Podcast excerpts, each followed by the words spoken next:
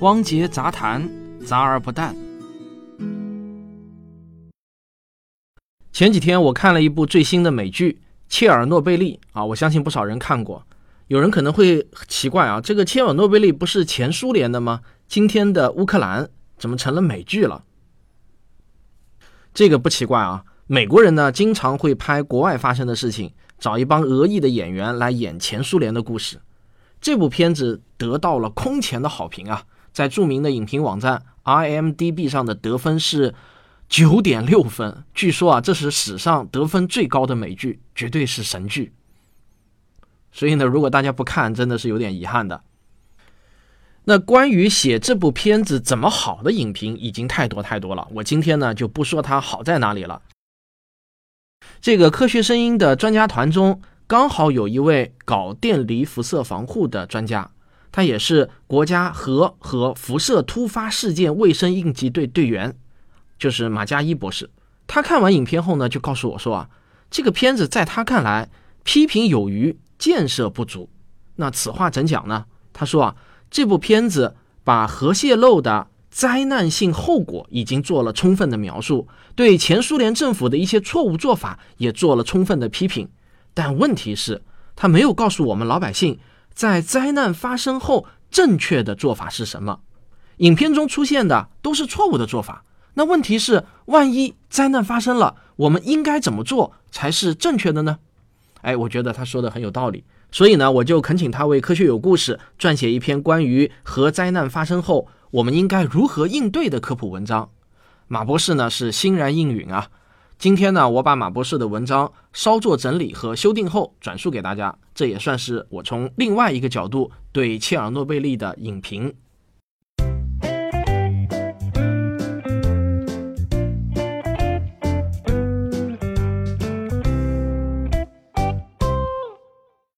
根据国际原子能机构和世界卫生组织联合调查的结果，切尔诺贝利核事故当中一共死亡了五十六个人。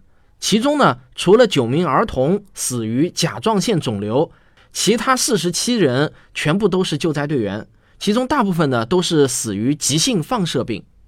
通过对切尔诺贝利周边居民的长期跟踪调查，科学家发现甲状腺癌是高发的，特别是对于当年还是少年儿童的人群，甲状腺癌的发病率有明显的提高，而其他实体癌症的发病率也有一定的上升，但是。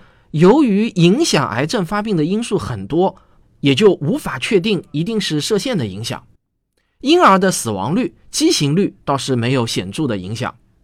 科学思维要求科学家不是对某件事情去做价值判断，而是通过对事情的起因、经过、结果的分析，从中找出客观规律，防止未来的核事故发生。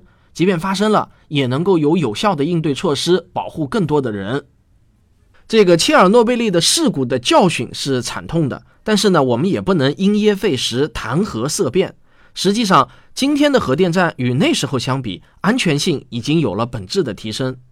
以我们国家广泛采用的压水堆来举例的话，我们现在呢，采取了纵深防御的策略，也就是一层一层的防护，将放射性物质与环境隔绝开来。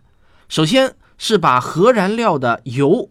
和陶瓷烧结在一起，形成燃料芯块，利用陶瓷来做封印，然后呢，给它加上一个锆合金的坚硬外壳，这样啊，核燃料就彻底与外界隔绝了。然后再用二十厘米以上的钢制压力容器，将发生反应的部分和外界彻底的隔离。在核电站运行的时候，压力容器与外界只能通过散热器交换热量。物质呢是被完全封闭在容器内的，最后啊，再给整个反应堆厂房套上一个一米厚的预应力混凝土安全壳，运行的时候，整个反应堆厂房全封闭运行。那在更新型号的核电机组上还有更多的安全措施，但是所有的这些措施目的只有一个，就是在极端情况下要保证放射性物质不会流出去。这样的设计在理论上呢已经是足够安全了。现在新一代的反应堆的安全性已经能达到严重事故发生率小于十的负六次方堆年。那这个是什么意思呢？就是说，每个反应堆在它的寿命内，假定一百年的工作寿命内，发生严重事故的概率要不大于万分之一。但是当然啊，不怕一万，只怕万一嘛。那万一发生了我们不希望看到的事情，我们该如何正确应对呢？我国在二零一三年制定并颁布了国家核应急预案，这是我们应对核事故总的指导原则。那我给大家择其要点介绍一下。根据这个应急预案，应急响应一共分为四级，最低一级也就是四级响应叫做应急待命，这相当于啊国家喊各就各位。这时候核灾难还没有发生，但有可能发生。譬如周边国家发生灾难尚未影响到我国的时候，国家就可能启动四级响应，以备不时之需。三级响应也叫厂房应急，顾名思义，厂房应急的意思啊，就是放射性物质已经开始释放了，但是呢还局限在厂房内。这时候安全壳这层屏障还在起作用。一九七九年三月二十八日，美国三里岛堆芯熔毁事故，就是因为。围柱体发挥了作用，没有造成巨大的灾难。那如果放射性物质进一步突破了安全壳的限值，但仍然局限在核电站内部，这时候呢就要启动二级响应了。二级响应也叫厂区应急，应急范围是整个核电厂。由于核电站选址一般都在半岛或者岛屿上，这些天然阻隔会限制放射性物质的扩散。直到这一步，与我们普通人依旧关系不大，主要呢是核电站的专业人员在进行应急。但如果放射性物质进一步的被释放出来，突破了厂区的边界，那么一级响应场外应急就开始了。这也是我们国家应对核灾难的最高动员，也是我们每个普通人需要了解的自救和救灾知识。好，下面我就来重点讲一下这部分知识啊。首先，我们要明白，就算是最严重的一级响应，也并不是和每个人都有关的。和你是否有关这一点呢，取决于你离核电站，更准确的说，是你离事故反应堆的距离。那你可以点开本期文稿，查看一下我国目前所有正在运行和在建的商用反应堆的位置图。在这张图上，你可以看到啊，我国的所有核电站都建设在沿海一线。那一旦发生事故，那么事故的中心就是核电站的反应堆，放射性物质呢就会从这些地方释放出来，它会随着风向一边稀释一边扩散，空气中的污染物又会在扩散的过程中从天而降，污染地面的水源和食物。专业人员就会根据当时的风向和扩散条件，结合核电站周围辐射量的监测结果，画出两个范围。中心区域叫做烟雨应急计划区，或者呢简称叫做烟雨区。一般它的范围呢是半径十公里左右的一个区域，差不多呢也就是一个线左右的范围了。在这个区域内，空气中就含有大量的放射性物质颗粒，如果被吸入的话，就会造成内照射。颗粒呢也会落在地面、衣物以及各种表面，使得各种物体的表面都带上放射性。这些落下的放射性物质又会辐射大量射线，形成外照射。如果遇到下雨的话，放射性物质还会随着雨水的汇聚作用，形成一个个高放射性区域。那如果你正好处在烟雨区的范围内，那么请你一定要记得以下三个步骤：第一，赶紧进入室内；第二，关紧门窗；第三。打开电视、收音机、网络终端等一切可以获取信息的设备，除非有生命危险，你千万不要吃放在外面的食物，尽量要饮用桶装水。如果家里有应急包的话，那么这时候就是应急包发挥用处的时候了。这其中的最重要的要诀呢，就是就近躲起来，不要惊慌，保持秩序，也不推荐逃生。原因有两方面，首先。这时候，内照射来自于烟尘和空气，逃生过程中难免会吸入更多的放射性气体，同时放射性污染物的下落也会污染你的身体。这么做啊，反而你会受到更大量的辐射。而待在屋子里，关紧门窗，就能最大限度的减少吸入放射性物质。同时，房屋的墙壁也是天然的屏蔽体，可以阻挡大量的射线。就算下雨，放射性物质大量的沉降在房间里啊，那也是基本上安全的。据研究呢，在这些灾害中，光是躲进房屋、关闭门窗这一个动作，至少就能让你减少百分之三十的射线剂量。根据房屋条件的不同，譬如在人防设施中，采取封堵策略以后，人员受到的照射可能啊还不到外面的百分之一，这已经是一种足够安全的状态了。第二个原因呢，就是出于安全考虑，在灾害中交通秩序可能会比较混乱，这时候不但有交通管制，而且发生交通事故的概率也会更高，反而是有组织的撤离才是最安全的。应急开始以后，按照应急预案，政府会组织撤离群众，成立过程中一般呢还会进行登记，然后做放射性的检查洗消，有必要的时候。还会发放稳定性碘片等阻止吸收的药物。如果自行撤离啊，这些措施都很难做到了，反而徒增自己的风险。在烟雨区外，由于动植物、水源都有可能被沉降的放射性物质污染，所以地面上的水、植物、动物，我们认为，除非经过检测，否则呢，也必须认为是不安全的。这个区域我们称为食入应急计划区。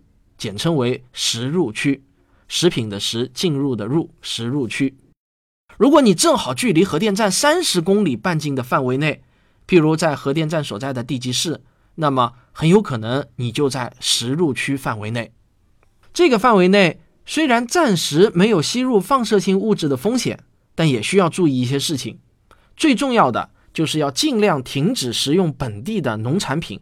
包括肉、禽、蛋、奶、海鲜、水产，也包括蔬菜水果，尽量使用包装好的食物，或者呢是非核电站地区运进来的食物。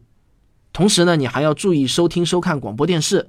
如果下令暂时撤离，就一定要服从指挥，有序撤离到更加安全的地方。一般来说，你如果能做到以上这些，在灾害之中就能确保安全了。但是啊，还有一些事情是你需要知道的。首先呢，我们先来说一下关于碘片。如果是看过美剧的观众，应该都会对这种药片印象深刻。关键时刻它可以救命。还记得2011年我们国家爆发的那个抢盐事件吗？其实啊，这是关于碘片的不正确认知导致的。这里呢，我就有必要给大家介绍一下所谓的抗辐射神药。碘片的主要成分呢，就是稳定性的碘化钾。它之所以能起作用，因为反应堆也好，核武器也好，它们的原理呢都是核裂变。裂变过程当中最重要的产物之一就是放射性的碘元素，而碘进入人体以后，会迅速的聚集在甲状腺上，造成甲状腺受到大量的辐射而癌变或者呢失去功能。如果你在放射性碘进入人体之前，或者呢是同时服用碘片的话，你的身体内就会有很多稳定性的碘占满了甲状腺吸收碘的通道，这就会使得甲状腺不再吸收放射性碘，从而减少对人的伤害。从原理上呢，我们就可以看出来，碘片要起作用啊，需要两个条件。首先呢，是要量足够大，足以阻塞甲状腺的吸收通道。所以呢，碘盐里面的那一点点碘啊，是远远不够的。另一个条件呢，就是要在吸入放射性碘之前服用。当人撤出烟雨区以后呢，就没有必要再吃碘片了。还有啊，就是碘化钾是有一定的毒性和不良反应的，它可不是什么防辐射的保健品啊。只有在应急的时候，在医生指导下服用才是正确的应对。由于碘片的保护时间也是很有限的，服用时间也要按照应急人员的指示来进行。实际上。并不是所有的核事故当中，公众都需要服用碘片的，这需要应急专家根据当时的情况做出哪些人需要服用碘片的判断。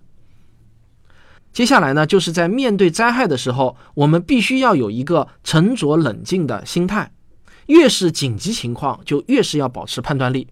心态既可以是帮助人们成功脱险的利器，当然也有可能成为一切救灾行动的杀手。灾难发生的时候，人们正常的心态当然先是恐惧，然后呢，为了应对恐惧，往往就会产生集体性的愤怒。这是人类心理的正常应激反应，是我们每个人的原始本能。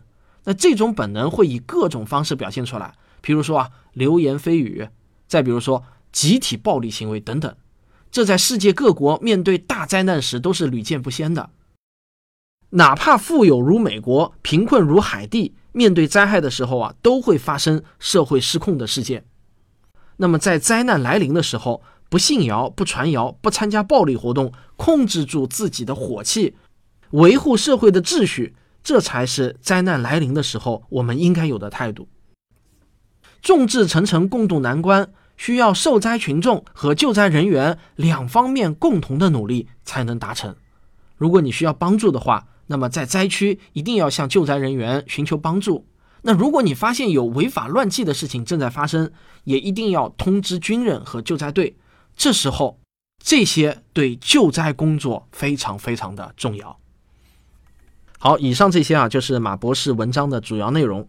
说实话啊，我今天讲的这些知识，可能你一辈子也用不上。但是呢，一旦用上，你生存或者免受伤害的概率就会远远高于没有这些知识的人。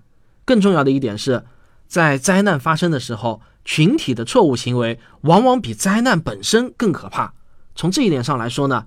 给大家科普一些冷门的救灾知识，也是我们科普人的职责。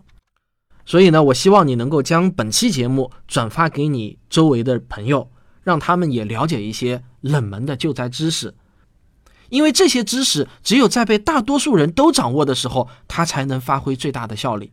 好，这就是本期的汪杰杂谈。再次感谢马博士为《科学有故事》撰写的文章，也欢迎大家留言讨论。可能大家已经听出来了，我最近这几期杂谈呢，都是科学声音专家团中的成员的投稿。那今天我再跟大家说一下科学声音的专家团是怎么回事儿。如果您在某一个具体的学科领域具有硕士或者硕士以上的学历，或者呢有证据表明你确实是在某个领域的专家。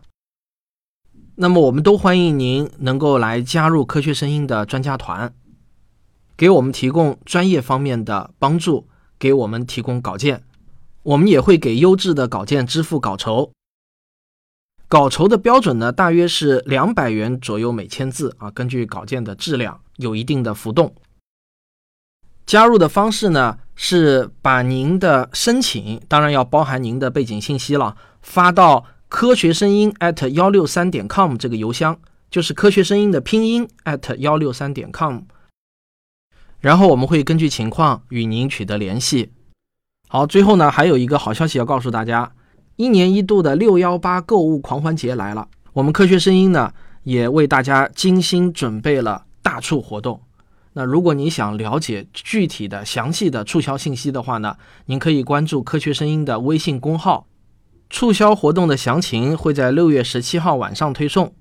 如果你是过了这一天再关注的话，你只要在历史消息中查看一下就可以了。那么这次促销的时间呢是到六月二十一号为止。那这次促销的力度呢是非常大的，我觉得呢基本上就已经大到白送这样的的一个程度了。所以呢，呃，欢迎大家来我们科学声音的微信公号了解一下具体的六幺八促销信息。好，感谢您的收听，这就是本期的汪杰杂谈，咱们下期再见。